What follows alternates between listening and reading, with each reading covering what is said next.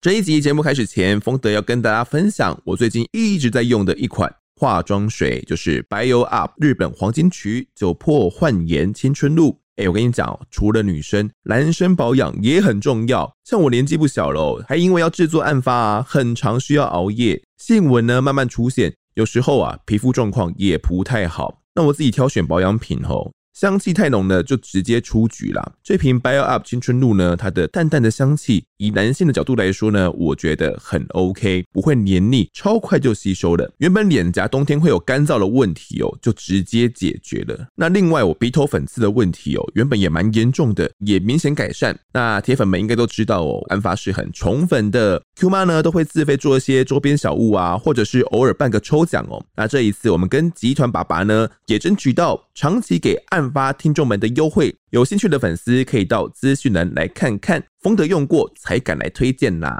喜欢的话呢，赶快来买起来。好喽，那节目开始喽。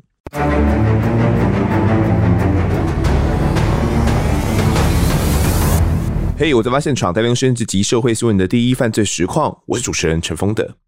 不知道大家有没有经历过槟榔西施啊，路边车拼的年代？那大概小小一家。可能才一两瓶大的槟榔摊呢，那为了生意哦，吸引客人，槟榔西施们都是在比辣的。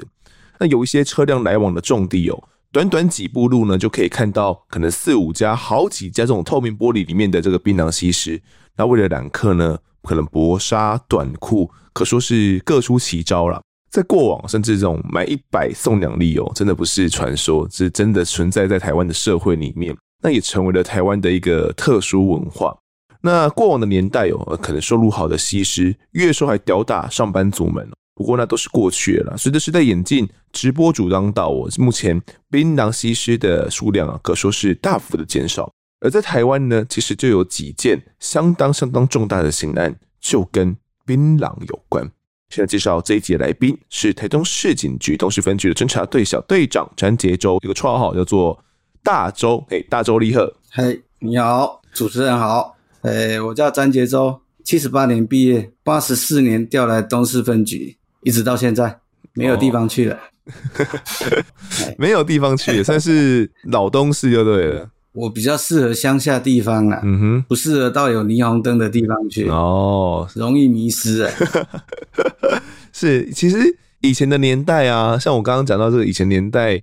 呃，槟榔摊啊，为了挑选西施，好像特别会去看中一些姿色。不知道说大洲，你对这方面，嗯，有没有研究，或者是有没有什么观察？以前的那种年代，因为我相信很多人其实没有经历过以前那种槟榔西施非常非常多的年代。年轻的时候，嘿那时候干刑警的几乎八九成都有嚼槟榔哦，是。而且那个时候我们中部地区。槟榔西施竞争最激烈的就是在环中路啦、嗯、中清路这一带，那个有大货车在出入的地方，尤其是在交流道口，那个槟榔摊哦，一摊比一摊漂亮，一摊比一摊漂亮，漂亮来形容，也是穿着要比辣吧？他们为了要抢客，可能都会比辣。是不是？槟榔摊的外观很漂亮，哦，是槟榔摊外观呢、啊，他连槟榔西施就一摊比一摊辣哦。所以大壮，你以前也有嚼过槟榔吗？像我自己是没有嚼过了。买槟榔的时候是为了提神，是不是？在那个年代，嚼槟榔蛮普遍的，但是后来因为上面的政策哈，对啊，不雅观，哦，所以就强制禁掉了。嚼槟榔真的可以提神，是是是，有提神的作用了。但是尽量还是不要。对啊，但也有，但是尽量还是不要也有这种口腔癌的风险嘛，高度风险哦。对啊，所以哦，后来是有一个禁令说，让我们刑警不能嚼槟榔，有这样一个这样明确的禁令吗？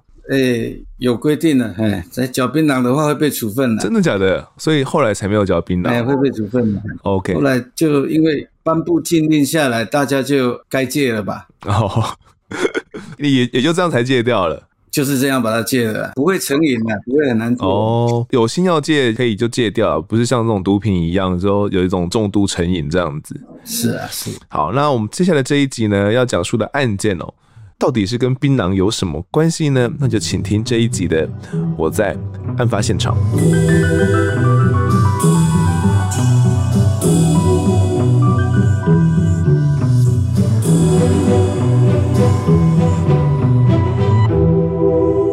两千零一年一月六号哦，台中新社地区的警方接到了一个报案，起初的说法是怎么样的呢？很巧，就是那一年的今天下午傍晚时分，二十一年前，我们辖区的东兴派出所接到一个民众的报案呢，说在那个头克山的产业道路的水沟里面，嗯，有发现了一具类似人家贩售成衣那种模特的一个物品。哦，感觉看到了一个塑胶 model 就对了。呃对对对，塑胶 model 那也很巧的，就是那个农户哈，是每天从那一条产业道路在经过的。啊，刚好当天摩托车骑到那边，突然间就熄火了。啊，就熄火，他下来发动发不动，嗯哼，啊，就是准备要对外求援的时候，就发现了那一个疑似 model 的尸体在那个山沟里面。嗯，所以他搞不懂到底是 model 还是尸体，他也不是很确定是不是？因为当时。已经傍晚时分，啊，天色昏暗，而且在那个那么偏僻的产业道路，哈，说实在，他可能也没有走太近去看呐。嘿啊，但是他就直觉不对，他就到派出所报案了。好，那一开始我们辖区的派出所接到报案过去是怎样处置的嘞？那个是我们一个比较偏僻的派出所，是那派出所里面成员都是五六个而已嘛。嘿，当天就被请的同仁接到民众报案之后。就跟民众一同前往。当时可能那位处理的同仁也比较年纪轻吧。嘿，去到现场，阴森森的，傍晚哦，啊、黑漆漆的。是啊，那个时候到他们去到现场，应该是晚上的七点多了。那个时候都天色都已经暗了。对对对。据说啦，他一到现场的时候，因为远远的看啊，哈，远远的看，嗯，也不敢确定是尸体还是 model。那怎么办？远远的看，啊，这个同事也会怕哦。因为可能那时候那个同事还年轻啊，在那个荒郊野外哦。后来鼓起勇气，跟那个报案人两个人，嗯，再靠进去确认，才确定是一具有被火烧过的尸体。哦，原本一开始是不太敢靠近嘛，后来确认之后往前一看，才确定是尸体。所以就马上通知到了我们刑事组要过去支援是吗？一确定是尸体之后，马上就通报到我们勤务中心了。那我们勤务中心就通报我们侦查，那时候是刑事组。那我们刑事组的话，马上就派备勤人员，还有当天的值日人员哦，就赶到现场 做初步的现场的管制，嗯，还有初步的收证。再通知我们刑警队的监视中心过来，那时候是监视组而已。好，大周，我想先，我们先题外话，先聊一下。我们案发地点是在新社嘛？你刚说是一个什么山？我刚没有听得很清楚。那里是属于头科山，那里就是我们陆军哈轻航空队六栋梁的头壳山营地附近，所以是青航队的一个营区的旁边。所以附近大概是一个怎样的地理环境？可以替听众们讲一下吗？那个地方的话嘛，嗯、除了入口处的陆军青航工队的营区以外了，嗯，其他的都是一些果园，嗯、那边都是种槟榔比较多。那整条路上去，可能零零星星的住户哈，不到十户人家，这么少人，很偏僻的山顶上，他要到弃尸的地点是要先经过营区旁。嗯，离营区还有差不多应该有一公里左右的路程，是个比较偏僻的地方嘛？是是是。好，那你们也接到了这个相关的转报，也到了现场。那你有仔细看了尸体的状况吗？这个尸体大概是个呈现怎样的模样？你刚说有被火烧过吗？当时我们赶到现场，有我们分局的那个备勤，还有监视人员也都到场了。嗯、初步到场的时候。确定是一具年轻的女尸，身上都没有衣物了，嗯，有烧灼过的痕迹啊，头部有外伤。那我们初步判断这个一定是他杀，就通报我们警察局的监视组，他们再过来啊。当天晚上，我们的局长，当时的局长，嘿，也有到场，就马上组成专案小组，确定是女性，而且是。年纪相当轻的女性，身高蛮修长的，因为还可以看得到她的性征啊，性器官、性征都看得到。只有这些性征，然后看得出来身材蛮好、蛮高挑的一位女子。呃，被烧过后，她的衣物都还在吗？她的衣物有呈现怎样的状态吗？现场只遗留部分没有被烧毁的，它应该是她的裙子，剩下一些碎布料而已。啊，啊，身体的状况呢，已经呈现那种近似咖啡色，她的头发已经头上有毛发了，所以看起来会很像那种 model 一样。塑胶模特的那种感觉，就是可能没有头发了，就对了。对对对，可能整个人因为被烧灼的关系，被烧的有点接近快要到咖啡色的一个状态。问皮肤会变得蛮紧绷的。嗯，所以它是有点被烧的像是快要接近碳化的状态了吗？也不是碳化，它那个只是被烈焰哈，类似等于被烈焰灼伤这样而已。没有烧焦的痕迹的，皮肤变成会遇到火之后会稍微紧绷绷起来，缩起来，而且表面会开始缩起来。对对对。呃，你们这样看的话，现场有看到什么样凶器吗？因为你说他的头部是有被攻击过的痕迹，对不对？当天我们在弃尸现场搜索的时候，是除了他本身没有被烧毁的衣料布料以外，对，没有发现其他可疑的凶器。嗯，这样当天是没有凶器。那我们这样看看得出来，这名女子哦，这名女子，我们先给大家取个代称好了，我们先称她为小芳。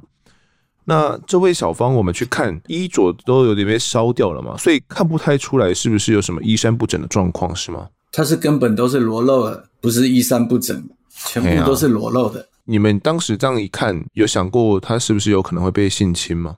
一般如果照那个情况来研判的话，我们都会把它设定成为性侵的案件。怎么说？因为他全身的衣物都不见了。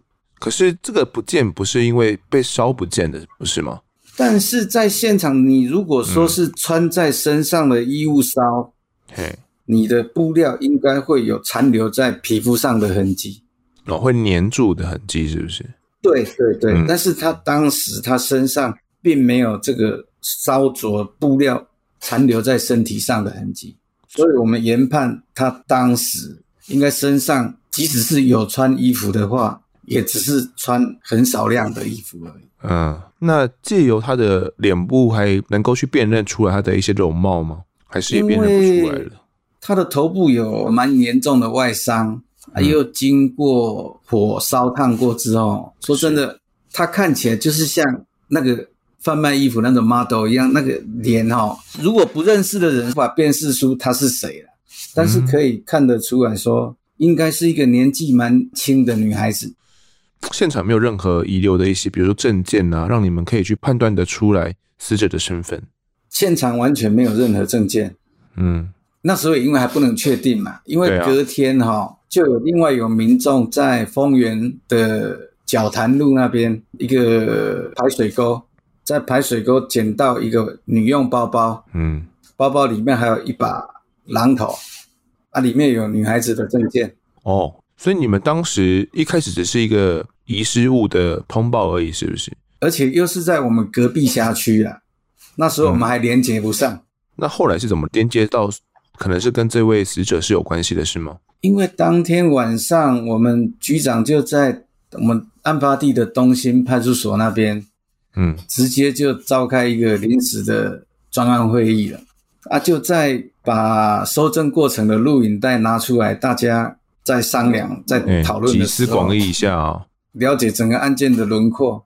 哎呀，我们那当时的局长陈局长哦，他就提出了一个蛮突破性的一个问题，是他因为他看到收证画面里面这个女尸的脚背，等于是脚掌的部分。有一个人字的晒痕。哦，他就很大胆的直接指出说，这个女孩子应该是从事槟榔西施的行业。为什么啊？为什么会这样子想？这位局长当时为什么会这样的推论？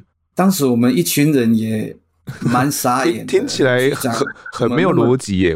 后来我们有问他嘛？对啊，我们局长就讲，因为槟榔西施在。槟榔摊卖槟榔的地方，他的穿着，诚如你说的，当时的年代都蛮蛮凉快的。啊，而且他们脚上一般都是穿着夹脚的凉鞋或者是拖鞋而已。哦，所以他们可能每天都要在阳光的曝晒下，所以会造成有这个人字的这种夹脚拖的晒痕。因为他们在透明的槟榔摊里面嘛，刚好这个阳光也都会晒得进去，所以就会有这种晒痕。当时的研判是这样，嗯，所以原本有想过这个女孩子有没有可能是从事一些特种行业？当时因为看她城市在那边，然后容貌身材也蛮好的，也有这样的猜想过，是不是？嗯，因为一开始看她，她的手指、脚趾头都有涂单扣嘛，单扣是这样，擦肩胛啦，擦肩胛啦。涂指甲油，指甲油啊，那啦，哎，叫单扣，那叫单扣的，是是是，他涂指甲油，嗯，而且以他那个身形哦，说实在的，我们会也会从这个方向去做预测，嗯，去联想这样，想说，哎，会不会是从事可能特种行业，酒店在工作？可是，但是我们有这个猜想，就被我们局长推翻了。哦，他也是提出一个他自己的猜想嘛，也还没到推翻嘛。也还没到推翻的地步，但是他讲的蛮有道理的啊。他说：“你如果是在八大行业上班的，都是过夜生活嘛，而且你不可能穿夹脚拖去晒太阳啊。他们可能八大行业是可能要穿高跟鞋哦，穿跟鞋比较多。对对对，脚可能也会有一些变形的状况嘛。所以当时我们也诶认为我们局长的推论是蛮有道理的，好像真有这么一回事。”所以我们就依据当天的财势，我们就发布新闻。我们当天就有媒体来采访，那我们就顺势把当时的特征，还有我们推测的行业别，请媒体帮我们报道出来。就是我们有特别强调，嗯，看有没有年龄在二十岁以下，身高差不多一百六十几，对啊，体重大约差几公斤，从事槟榔西施。我们有强调说从事槟榔西施的这个行业哦，请媒体帮我们宣导，看有没有可能刚好有人的家人失踪了，就有新闻报道来对来找人，有类似的从业人员不见这样。嗯，我想先问一下大周，我们当时局长有指示嘛，说很有可能是槟榔西施的时候，我们有先到附近的周围去找看看吗？比如说附近的的一些槟榔摊、水矿买，看有没有刚好吻合这一个死者的身份。因为单就于我们辖区比较单纯，嗯，我们辖区没有那么清凉的槟榔摊。哦，清凉的槟榔摊都在比较都会区的分局，而且我们当时是往外啊，向外去找寻这样，因为我们一开始也不敢很确定嘛，到底是不是槟榔西施啊？对啊，对啊，对啊，所以说我们一开始是借用大众媒体，嗯，帮我们散播这个讯息出去。对，我们一开始前一两天真的是。沙波藏啊，无头苍蝇啊，抓不定方向啊！沙不仗，真的，那是一个无名尸嘛，就是一个无名尸啊啊！真的也不知道从哪个方向去找起，所以这个讯息发布之后，隔两天就有她的同事，嗯、也是她的闺蜜呢，嗯，她就打电话来，你们那边发生的那一件命案的被害人哈，我们所描述的特征很像是她的同事某某人这样。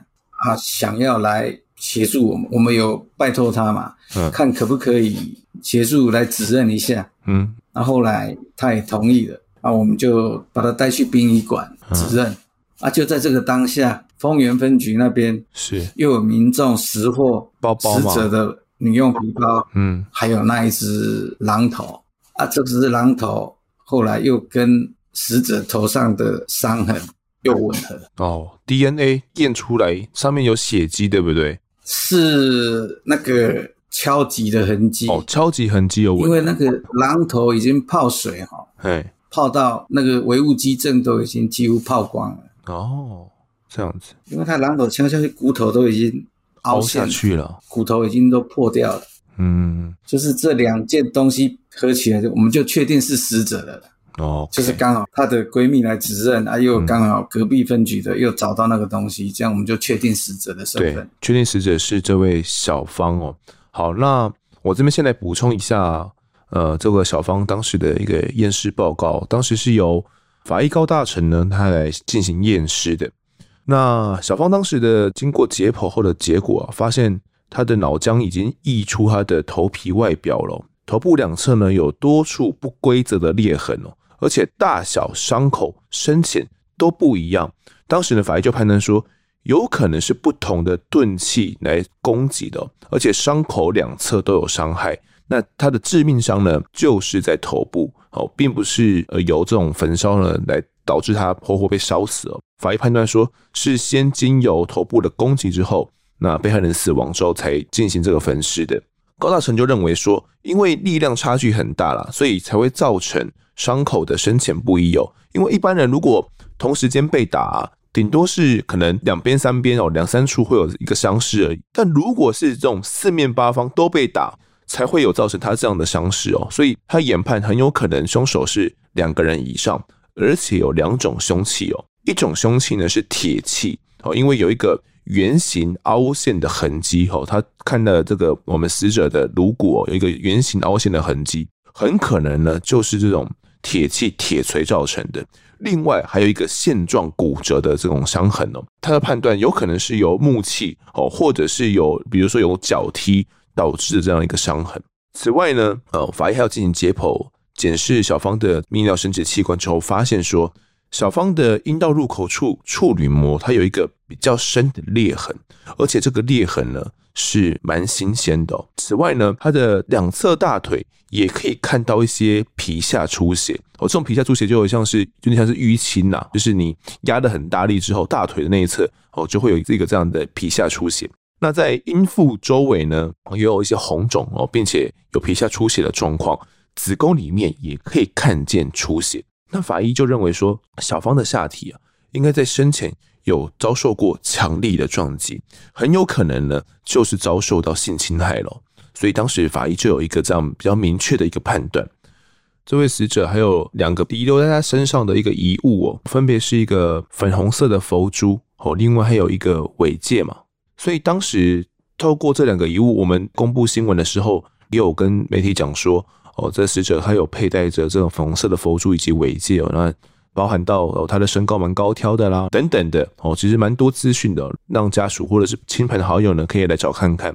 后来果然这个闺蜜就有来了，那闺蜜是跟她住在一起吗？还是他们是一个怎样的一个关系？他们在同一家槟榔摊上班。哦，所以是同事，应该是住在，哎，是同事，啊，也有住在一起，在外面租房子。闺蜜有说她失踪的那一天是在哪一天吗？因为我们一开始接到报案的时候是在一月六号嘛，那失踪的那一天是在哪一天呢？他还有记得吗？当初指认之后，我们就跟他做侦讯笔录了，他有慢慢回忆案发前后的状况。他说的话就等于是一月五号的那一天，这个死者。被这些常客约出去唱歌，嗯、啊，在唱完歌之后，到了当天晚上，应该快要到隔日的时间了。嗯，就六号了，应该是午夜的深夜到接近要六号凌晨的时候，她的闺蜜有接到几通死者的电话，嗯，应该是属于求救电话。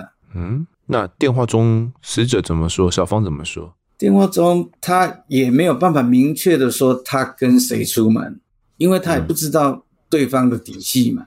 嗯，她只是跟她的闺蜜说，他跟三个经常来他们店里面买槟榔的人出去去唱歌，但是现在唱完了，他们不让我回家，他把我载到山上了。隐约中，他还有要求他啦，你一定要等我回家。那再来就是他的闺蜜的回忆，就是说他在那个当下。对方的手机应该是被控制了，还是被拨掉了？他有在电话中有听到“你们不要乱摸我，好载我回家”等这种话。这样的话啊，再来就断讯了，电话就被挂掉了，是不是？对，就再来他也打不通了。嗯，我们现在先排一下时间序哦。失踪的那一天呢，是在一月五号哦，也就是下午的时间吧。他们说要去唱歌，闺蜜还有说，当天小芳跟她说是要出门了，那晚上不会回来洗澡。哦，因为他们住在一起嘛，她就跟她说：“哎，晚上她不会回去洗澡。”那她也有问这位闺蜜说：“哎，要不要一起去唱歌啊？”哦，当时闺蜜就有问哦，问她说：“哎，是要跟谁一起去？”那小芳就说：“哎，是要跟店里面哦有来买东西的这种常客哦客人呢，要一起去唱歌。因为那阵子啊，有两三个常常去亏啦，我们讲台语用亏就是搭讪啦，亏妹这样子。”都是亏小芳哦，所以那一天就是要跟可能有在店里面亏这位小芳的常客出去。哦，他说有三个人嘛，那有这样的一个重要的资讯哦。那除此之外，这位闺蜜还有说半夜有接到电话嘛？小芳就有说对方有对她毛手毛脚的啦。她确切是讲说毛手毛脚嘛，还是怎么讲？她是讲说她在电话中有听到嗯讲你不要摸我哦，不要摸我，就是死者有有说你们不要摸我。正在通电话的时候，还有被可能对方有些拉扯，有有在摸她毛手毛脚的这种状况就对了。应该是这个情形。应该当时是死者开始觉得说对方开始不规矩了，啊，他就有打电话要求救的这个动作。嗯，我们在猜测啊，他是否是不是以打这个电话要让对方知道说，哎，有人知道我，我跟朋友讲哦，我有跟谁在一起哦，哎，嗯嗯嗯，你们不要对我怎么样，或许是这个用意啊。当时好像打了不止一通哦，总共打了蛮多通的，应该是三通吧。OK，对对，闺蜜还有说了，这个电话中小芳的声音好像很累哦。那第三通说，呃，她想要回家了，然后用求救的口气这样子。那不论怎么样呢，都希望闺蜜可以在槟榔摊等她回去。那后来电话不知道怎么样，电话就断讯了，再没有人回答了。可是那个年代，二零零一年那个年代，手机是普遍大家都有的嘛？那个时候，像我们办公室的话，我个人都那时候已经都有行动电话哦，是有行动电话了。他的部分，他用电话卡去打的，可是当时也不太确定是从哪边打的嘛，所以这可能就是我们要追查的一个重点嘛，就是先要调他的通联。对啊，对啊。好，那我们先来替听众们详细讲解一下这一位死亡的女子哦，小芳，因为目前已经比对出身份了嘛。哦，当时闺蜜来应该看到小芳的遗体也是蛮伤心的哦。那她有讲述小芳是一个怎样的人吗？那我们。确认之后，我们要带回来，我们就开始慢慢聊。从他这边想要了解死者的家庭状况，对，交友状况。他是跟我们讲，这女孩子是从北部桃园下来的，高中应该有读完吧，一高中毕业就下来了，生性蛮活泼的。是，他跟他那个同事哈，报案人两个是感情蛮好的。当天去指认的时候，哦，那她的那个闺蜜哦，哭到真的哭到不行了。嗯。我们就从这方面去了解，也知道他们家庭好像他是属于单亲家庭的孩子哦，死者是单亲家庭的孩子，在他们工作的那段期间当下哈，他应该是没有交往的对象，因为那个时候闺蜜已经有也有男朋友在跟她一起住在一起。这个小芳啊，跟这位闺蜜有是在台中大雅大雅乡。中清路的中清路一家叫做貂蝉槟榔摊呐，我在那边贩售槟榔。那当年呢，年仅就只有十九岁而已哦，算是相当相当的年轻。那我们有联系到这个家属吗？小芳的家属。后来我们通知他的爸爸来做笔录嘛，他的爸爸比较有江湖气息啊。哦，江湖气味就对了，是算那个出门呢也带了。几个小弟朋友来，朋友啦，黑衣朋友来一起来就对了。小朋友啦，也带了一群呢。那他有讲到，哎，怎么他的女儿会从桃园，然后单独来到台中这边来工作吗？也算是离乡背井。当时我们的了解，嗯，他是单亲嘛，嗯，而且在那个年龄哈，可能也是叛逆的年龄啊。对，就不想受到家庭的约束嘛。嗯，他就自己南下来这边自力更生。他的父亲是这么说，可能正值叛逆期嘛，十八十九岁哦，也是一个叛逆的年纪哦。大家都年轻过，也都懂那种叛逆的年纪，可能不想爸爸管东管西的哦。你觉得自己可以工作了，那确实自由了，哎，想要自由了，那也确实哦，找到了槟榔摊的这份工作，就一个人到了台中这边来工作，在大雅这边。那他们租屋处也住在大雅这边，是不是跟闺蜜住的地方？就在对对，就在槟榔摊的附近而已。哦，所以其实非常近嘛。爸爸当时来知道这个女儿的死讯的时候，嗯，状况是怎么样？比如说包含验尸啦，然后你跟他互动等等的。嗯，来验尸的时候，真的他言谈之间他很愤慨啦。嗯，他也舍不得女儿就这样往生了哈。对，所以他的态度是蛮坚决的，就是他一直要求啦。嗯，我们警方如果抓到嫌疑人，一定要让他到场。他是一直强调说，一定要让他到场。嗯，那包含这位闺蜜，包含爸爸，嗯，有提供一些怎样的线索让你们可以得以去追查吗？比如说有跟哪些人可能正在交往啦，那些载他出去的其他三个人，确定就是他们干的吗？或者是有可能是其他人呢？当时你们有得到一些怎样的线索？这个部分的话，他父亲那边对他的讯息提供就是微乎其微啊，因为他们等于是比较疏远的。对对对。啊，从她的闺蜜这边哈。她能知道的就是说，那一段期间有三个男子经常开一部银白色的轿车，嗯哼，去他们槟榔摊光顾。啊，在光顾的过程就会一直有在撩她的这个动作，嗯，啊，而且当天在她要出去唱歌这个过程，她可能有跟她讲，就说就是跟这几个人出去唱歌，哦，但是她这个闺蜜，他们完全都不知道她的身份啊。嗯，只知道是来买东西的客人而已。嗯，当初她给我们的讯息就是这样。所以小芳在那个貂蝉槟榔摊那边工作很久了吗？这几位常客是一直来一直来吗？据她闺蜜说，也应该是近一个月比较常去光顾而已，就是案发前的那一段期间而已，也不是很久的客人。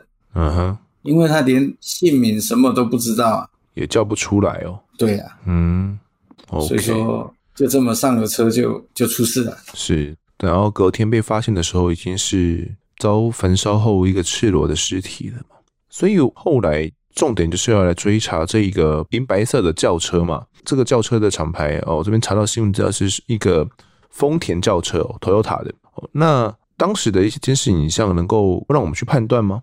因为当时在那个年代哈、哦。监视录影的设备还是算很老旧嘛，而且密度又不高，案发地又是在荒郊野外，根本整路上哈、哦，找不到一支监视器，所以我们就从闺蜜提供我们的讯息，嗯，就是 Toyota 银白色哦，一点六的，嗯，哪一个型别的车子？当时全台总共有五千多辆嘛，当时是用土法炼钢的，怎么说？就是依据她闺蜜所叙述的那种车型，还有它的型号嘛，嘿，我们把同类型的车子，把外县市剔除之后，把中部台中县市的车子，我们分给专案小组的成员，每一台车哦，对，去把车主找出。啊，这是这是找到什么时候？所以全台有五千多台这种 Toyota 的车子？没有，不是，我们是把。外县市的剔除哦，就留台中县是应该一两百部有哦，这样听起来少很多了。每一步都要去找，可是这样子怎么样去确认？比如说他们有在吃槟榔的习惯，还是怎么样？你们要怎么确认？怎么去找车主，然后怎么跟这个案子联系的起来？所以说，我们就开始调当天他去载被害人去唱歌的这个时段，嗯哼，他可能经过的路口。还有他到弃尸地点这个路口调这些路段哈，路口监视器啊，在比对闺蜜她所说的通话的那段时间，嗯，来研判这部车可能会经过哪一个路口。但是一那个时候摄影机的那个真的画素哈，很低哈，真的看不清楚，太令人太令人敬佩了。令人敬佩，又只要敬佩怎样？这个画质真的太糟糕了，对呀，太糟糕。我们取得的一张照片，哈，是他的车子挡风玻璃上面有他的厂牌专属的那个 logo。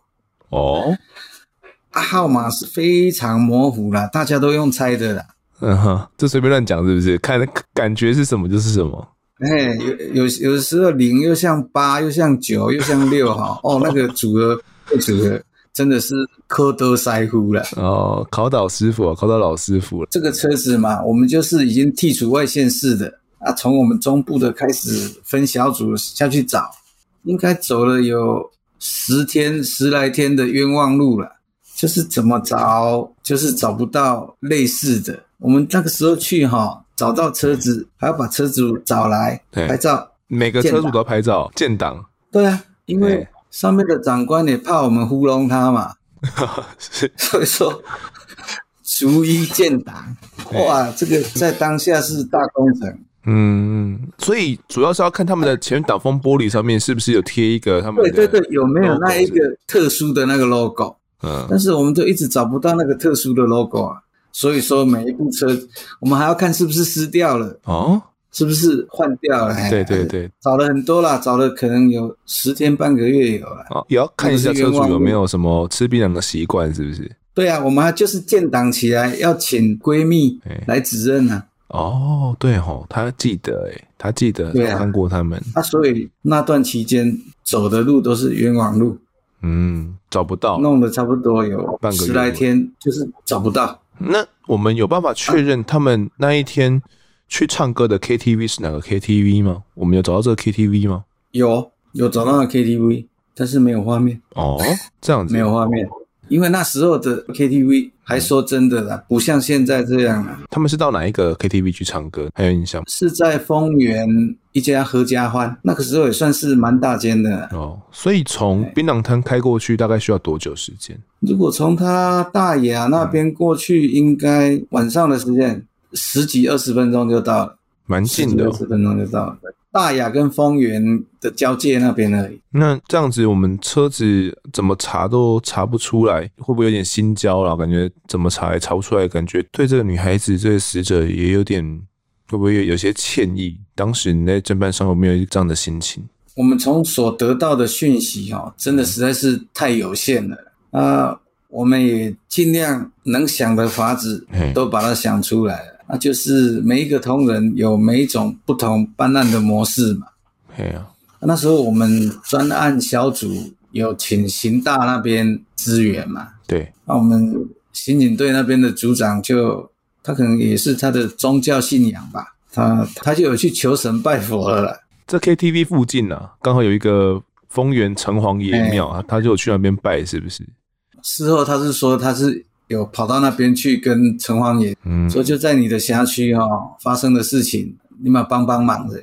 他是说了，那个是那个组长说，嗯，从他去拜完之后，哎，他也可能就以前在调通联时间要比较久嘛。对，从我们案发开始调死者的电话，嗯，还有他们槟榔摊的电话的通联，陆陆续续的电话就下来了嘛。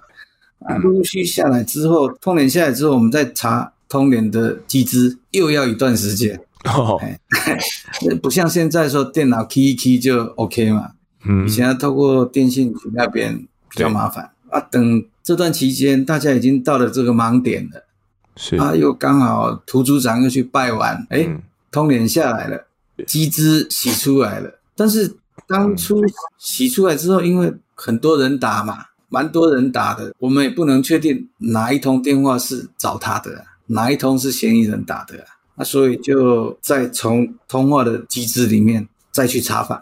照我们这种找车的模式嘛，每一通电话都要逐一去清查到，逐一清查建档啊，再逐一排除啊。就是照着土法炼钢的方式嘛，总有一天这全部都清完，看有没有所有可能性。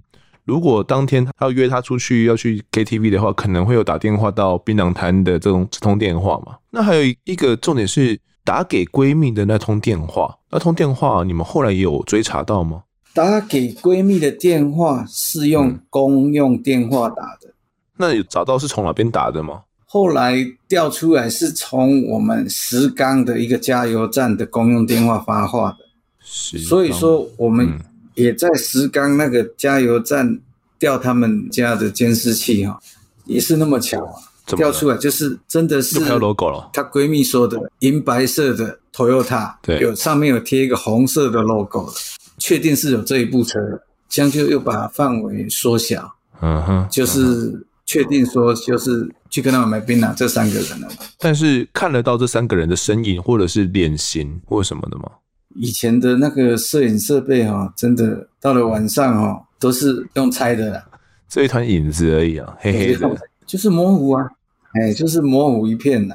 啊，在这个当下嘛，车籍不能确定嘛，他就只好从电话这边刚刚说的逐一去查访。啊，因为我们有不同的小组，有分头去查嘛。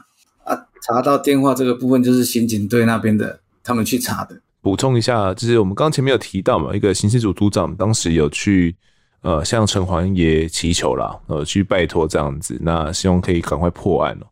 没想到这个案子哦，当时还没有破哦，反正都是有其他人也好像有遇到小芳了，有遇到一些比较难以解释的现象哦。那主要就是我们刚刚前面有提到负责此案解剖的法医高大成哦。好，这边要先从当时呢高大成法医他在解剖的时候呢，那一天开始讲起。其实那天解剖的时候，他旁边还有一个助理啊。好，那这个助理呢是想要从医师呢转成法医师的一个帮手啊，在旁边见习哦。高大成就说啊，当时他看这个助手啊，看死者算是面貌姣好了，就竟然就开口说：“哦，长这么漂亮，哦，干嘛打死她啦？闯灯一动又塞一个鹤啦，带回去当做小老婆就好了。”然后他就是助手有这样一番感觉对死者不太礼貌的这样一番话。那当下，哎，高大成一听觉得不太妙，就觉得说：“哇，这你讲出这番话的话，不知道会有怎样的后果。”因为其实哦，在法医界哦，也有一些。相当的一些禁忌了哈，不过这位助手呢，讲出这番话的时候，诶，他也没有放在心上，就回家了啊。这个助理呢，还是一位男性医师哦。回到家之后，其实原本家里面哦，就只有哦跟他妻子他们两个人，他们其实也没有小孩子。那妻子一边煮菜的时候呢，那这位助理原本在餐厅吃饭嘛，这个妻子一边煮菜煮一煮，吃饭吃到一半，诶，妻子却突然觉得不对劲。哦，就低声跟他说：“哎，奇怪，哎，我们怎么家的阳台呢站了一个女孩子？哎，但是哎，助理却看不到这个异状啊，看不到这个女孩子啊，都觉得怪怪的。自此之后呢，哦，高大成说，这位助理啊就饱受冤魂的侵扰。每天晚上睡觉的时候，他跟他的妻子睡在床上，但他就感觉他们夫妻俩中间呢，就多了一个女孩子，就是小芳。”他只要闭眼哦，就会梦到小芳哦，可能在跟他互动了，跟他讲话哦，就躺在他跟他的妻子中间哦。的这样的日子哦，可不是一两天哦，这样的日子一过过去，可是经过了半年之久。那每天晚上就会梦到 这个女孩子小芳一直来，一直来，一直来，一直来。哇，那医师也吓坏了哦，他从原本的体重九十五公斤，一口气就掉了三十公斤了，变成六十五公斤。吃也吃不下了，就一直梦到小芳可能来梦里面跟他讲话，然后可能跟他诉苦，那他也惊慌失措了，就紧急的来找高大成求助。后来高大成一听不得了啊，可能真的是 讲到不该讲的话哦，真的遇鬼了。最后四处打听，找到了台中一家在台中殡仪馆附近的一家茅山道士啦。进去之后呢，道士看到两个人就蛮疑惑的，就问说：“哎，你们两个是从事什么行业的？”就先跟高大成说：“哎，他背后。”跟了蛮多人的，高大成就心想：哎、这个人怎么欧北恭维啦？哦，乱讲话这样子 啊！没想到道士又转头向助手说：哦，你这个比较麻烦哦，你后面跟的一个女的，而且粘得很紧，甩不开。啊，听到这样，我同学哦，好像这个道士真的有一番功夫，好像真的有一回事。那就开始跟他道士讲说他们的来意了，好像小芳的冤魂哦，跟在这个助手旁边哦，怎么样都赶不走哦，希望可以帮忙驱离这样子。道士呢，就跟他们拿了这生辰八字哦，并且开坛做法。过了半小时之后哦，这位道士说：“哎，法事已经结束了。”那这个女孩子呢说：“答应已经会离开这个助手了哦，不会再来了。”助手开心的道谢完之后呢，准备要离开的时候哦，道士就哎搓了搓手指哦，比了一个数字一。哦，什么意思？那他们是不懂啊。哦，道士就是说，哎、我不是做慈善的，我们做开坛做法也要钱呐。哦，做法会让我身体虚弱了。就说，哦，我知道你高大成很有名啊，就意思意思一下，这一是要一万的意思哦。所以他们就说啊，既然就做完法事了，那可能事情都解决了，那一万也算便宜了哦，就给了，付完钱就走了。没想到隔天哦，这个事情还没有结束哦，助手又跑来找高大成，跟他说，那个女孩子小芳还是没有走。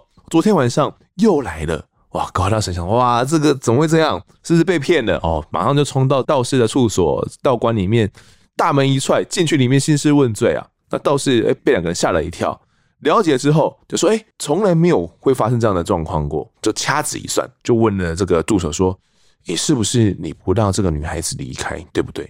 高大成听到这样，原本觉得怎么会讲出这样的话，没有想到助手竟然语出惊人说。我都跟这个女孩子相处这么久了，我想说，如果要离开也很可惜。虽然呢，那天晚上哦，女孩子有跟我道别，但是我挽留了她。哇，那高大成跟道士听到之后也是相当傻眼啊，不敢置信啊。哦，那训斥了助手一番之后呢，哦，没想到他是竟然是肯跟小芳有了感情。训斥了之后呢，道士又再度举行完法事，结束之后就跟高比了个数字五。这个五是什么？不是要五万哦，这是只收半价哦，只要五千就好。两个人付完钱之后，那助手也说保证哦，不会再还要跟小芳有怎样的一些情分啊，就赶快离开哦，保证说不会再犯了。过了两天，助手又来找高大成了哦，这次他说女鬼呢又找上门了，但是不知道为什么原因嘛，他也没有再说要去挽留他了，所以他们又在找上了这个道士。道士一见这两个人出现哦，就说啊，我这一辈子哦没有遇过像你这种案例哦，怎么可能赶了两次还不走？不可能。啊，推算之后呢，就说啊，这个可能是有一些状况，就说这个女孩子可能已经怀孕了，而且呢，就是助手你的种，孩子呢就是这个助理的。哇，这个道士这样讲之后，他接着说，现在只剩下两条路可以走，一条路呢就是助手你跟着小芳走，哦，这个是死路了，就是你跟着他离开了，死路一条。第二个就是你的种给他，那这个选项呢，你可以活命。助手心想，那既然不危及性命的话，那我们就选选项二嘛，就可以解决问题哦，就选了第二个。道士呢就准备了两个巴掌大的这个稻草人哦，然后将这个生辰八字啦，就是助手跟小芳的生辰八字呢，哦写进这稻草人上面，并且呢把一个大概拇指大的小稻草人呢放在那两个稻草人中间哦，可能就是一个代表助手，一个代表小芳。这个小稻草人呢代表做小孩哦，啊把道具准备好之后哦，还把这个稻草人呢。往助手的这个生殖器哦靠近了一下，练了一个经文之后，再回到这个稻草人身上哦，最后呢把稻草人全部丢进去火里面，全部燃烧哦，结束了这个仪式。高大成回忆哦，当时这个开坛做法的时候，倒是说已经不收取费用了，说这是算你们免费，因为呢这个助手他已经有些损失了，所以我基于这个道义我不收钱。当时助手觉得诶很奇怪，我有什么损失？好像也没有什么损失嘛，只开坛做法这样子而已。那道士就说哦，你已经。没有种了，你的种已经没有了。这个条件呢是你自己选择了，到时候请你不要怪我。后来啦，果真，我高大成说，小芳的女鬼的鬼魂哦就没有再出现了，助手也保住了性命哦。但经过了这件事之之后呢，其实这个助手他也不敢再从事法医了，而是彻底的离开法医界。那当年呢已经待六十几岁了，那没有想到他跟这个老婆呢，因为这个事情过后也生不出小孩子。因为高大成认为这只是巧合而已。但因为后来问过才知道说，哎，好像不是这回事哦。他说他大学的时候哦，跟女友曾经有堕过胎哦，他其实是有生育能力的，这个助手是有生育能力的，所以他在想说，哎，会不会真的是因为开坛做法之后，真的导致了助手因此绝后了，可能就把他的这个生育能力给剥夺了这样子。高大成也心想哦，对于尸体的部分呢，我们肯定要保持着这种尊敬之心，千万不要乱说话。当时，就是有一个这样的小插曲啊。到底小芳的鬼魂哦，是不是真的找上这个助手？其实众说纷纭啊。总之哦，高大成医师的法医师呢，有一个这样的说法。那不知道说小队长，当时我们专案人员有没有在半夜中也梦到了小芳的状况，或者是家人啊有遇到小芳托梦的情形？刚刚听你说完哈，是蛮综艺化、戏剧化的，但是科学哈。跟民俗哈，我们都要信哦。如果说以一开头这位助理医师他讲那句话哈，在我们刑警界，在我们警界哈，也是犯大忌。学长师傅都有交代，到了那种场合，你看到什么东西，你就闭嘴就好，不要说哦，可怜哦，可惜哦，怕胜哦。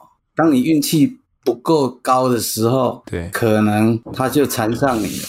嗯嗯，所以说以前的前辈都有交代了，到刑案现场，尤其是凶杀凶杀案的现场，不要乱讲话，千万不要乱讲话，可能真的会缠，会跟回家，真的会缠上来。像他跟他那科修哦，这个讲这个就夸张了啊，说什么还可以带回去当摄影哦，当小老婆这样子，这种话正常人应该是不敢这样讲。对啊。他可能也是医师看多了，然后想医师也也看过一些尸体啊。在这件案件的我们侦办过程，我本人也没有啦。啊，我的同事我也没听说啦。嗯，哎，没有听说说来找，但是我相信会来找，嗯，因为过去曾有办另一个命案哈，我当时的小队长他就是搞得像这个医生一样，你知道吗？哦，拢没困的，拢没困的。嗯，他的状况是怎么样？但是一波别恭维啊，他他没有乱讲话，那是怎样？就一直在拖。他没有乱讲话，他是老刑警。嗯，但是他那一段期间，他有去后来，他有去找师傅嘛？那个师傅跟他讲，你的运气最近是最低潮。哦，那、啊、他也是跟他讲，就一个也是女的啊。嗯，他说女的跟着，后来那个师傅跟他了解起来，就是因为那件案件也是死者被人家塞在车子的后车厢，他也是丢在我们新社的山上。民众发现奇怪嘛，那个车后箱都是苍蝇了。嗯、对，那、啊、就报案。那我们到现场，那也是很偏僻的山上啊，又在黄昏的时候，总是要有一个人去开后车厢吧。那时候我的小队长，因为他是带队官啊，总是不能丢，就是轮到他就对了，他就去开后车厢，后车厢盖一打开那一刹那哦，那个死者的尸体是蜷缩在那个后车厢的，死不瞑目，两个眼睛瞪得像牛铃一样。哇！他是一打开，四目交接。之后我们问他，你有啥咪感觉？一共一惊之类，当场他有吓到，嗯，就这一下，晚上就睡不着觉，就跟着了。这样子，所以说哈，不说话都有事，何况 何况乱说话，何况乱说话，姑且信之啊。是啊，姑且信之啊。好，那带走小芳的三个人哦，到底是谁哦？其实小队长当时专案警方哦，一直追查下去哦，那。想要借由通联记录，哦，然后来突破。那通联记录没想到相当杂乱了，相当多通电话之中竟然暗藏一些玄机哦。那开启这个关键线索的钥匙呢，到底藏在哪里？哦，这集的我在案发现场，我们就先谈到这边。那也感谢呢大周你的分享，谢谢你。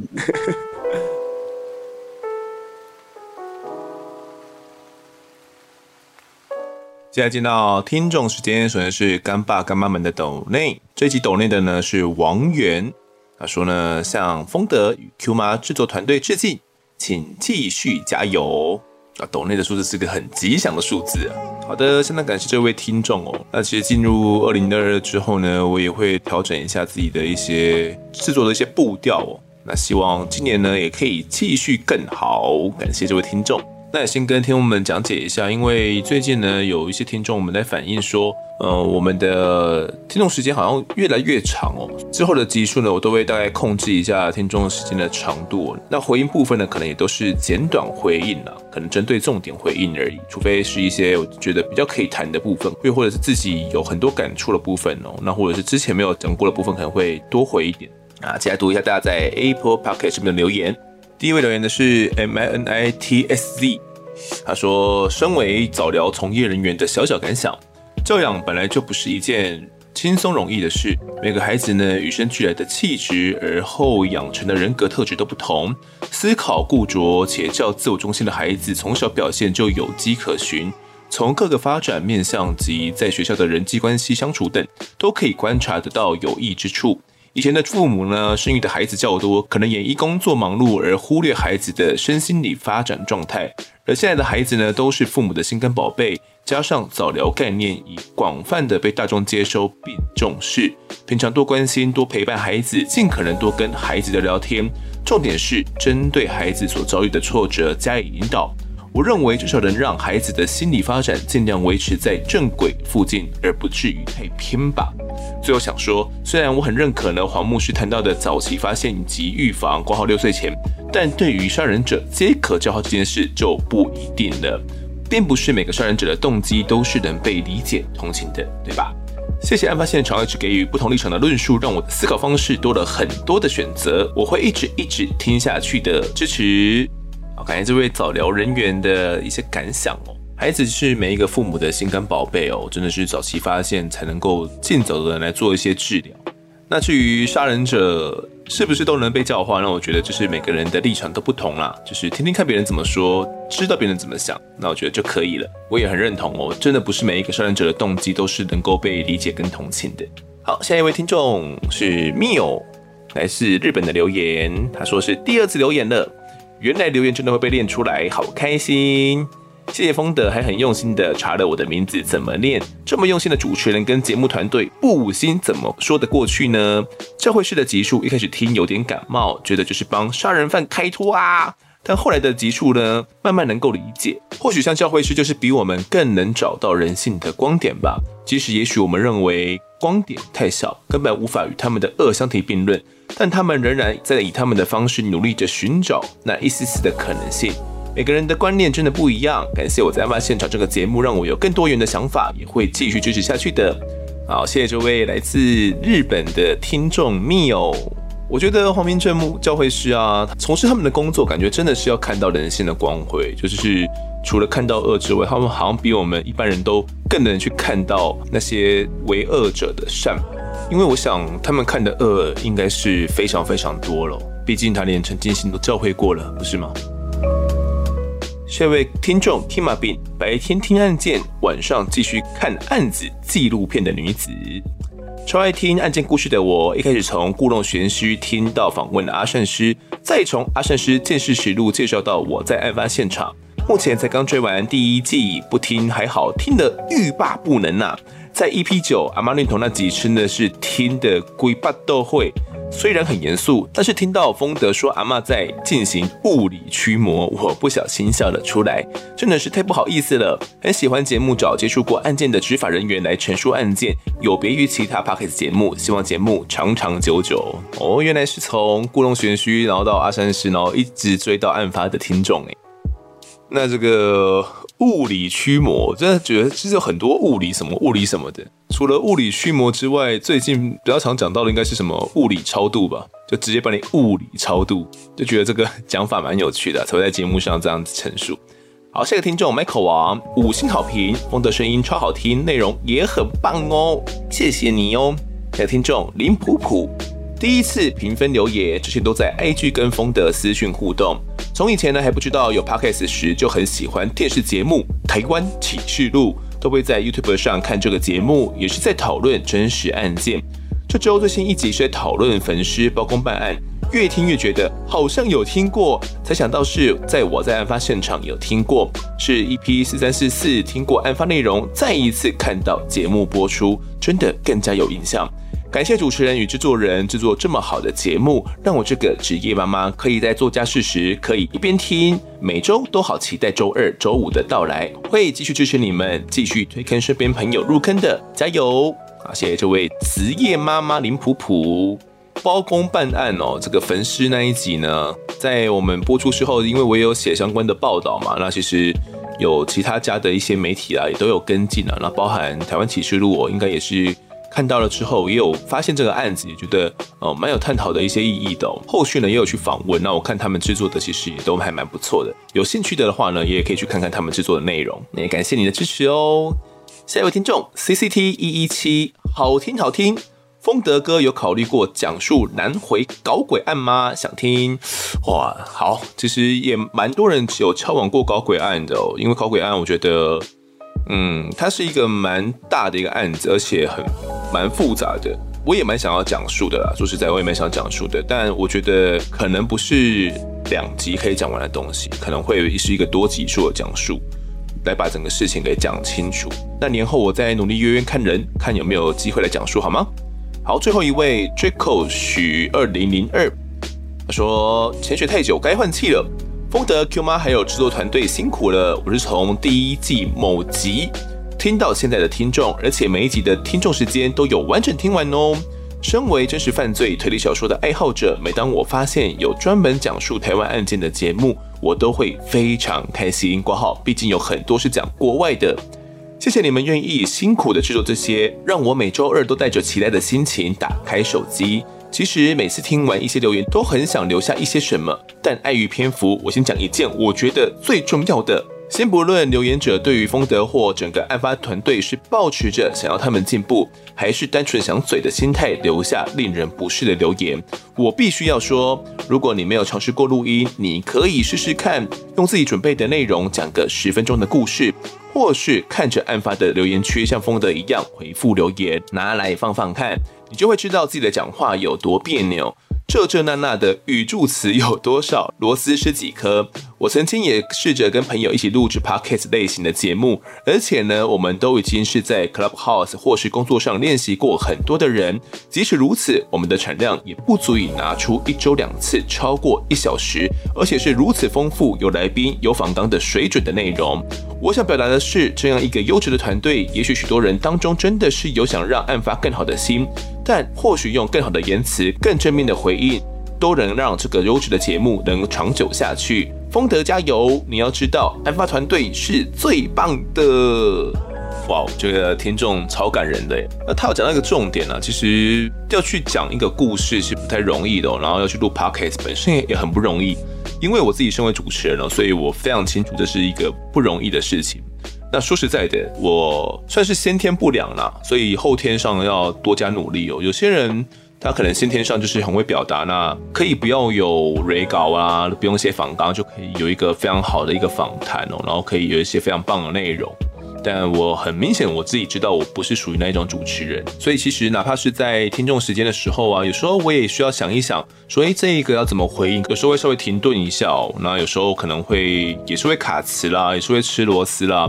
都需要靠后置的时候，可能再自己多努力一下，多剪一点哦，多修一下，才能够让整个节目的品质哦，是让大家听起来是比较 OK 的，大家觉得听起来是比较顺畅的。制作真的不容易啦，不管怎么样，当有看到大家的一些支持的时候，就相当相当的开心。我觉得这样就非常非常的足够了。那如果能够给我们正面的回应，我们也都会相当相当开心哦。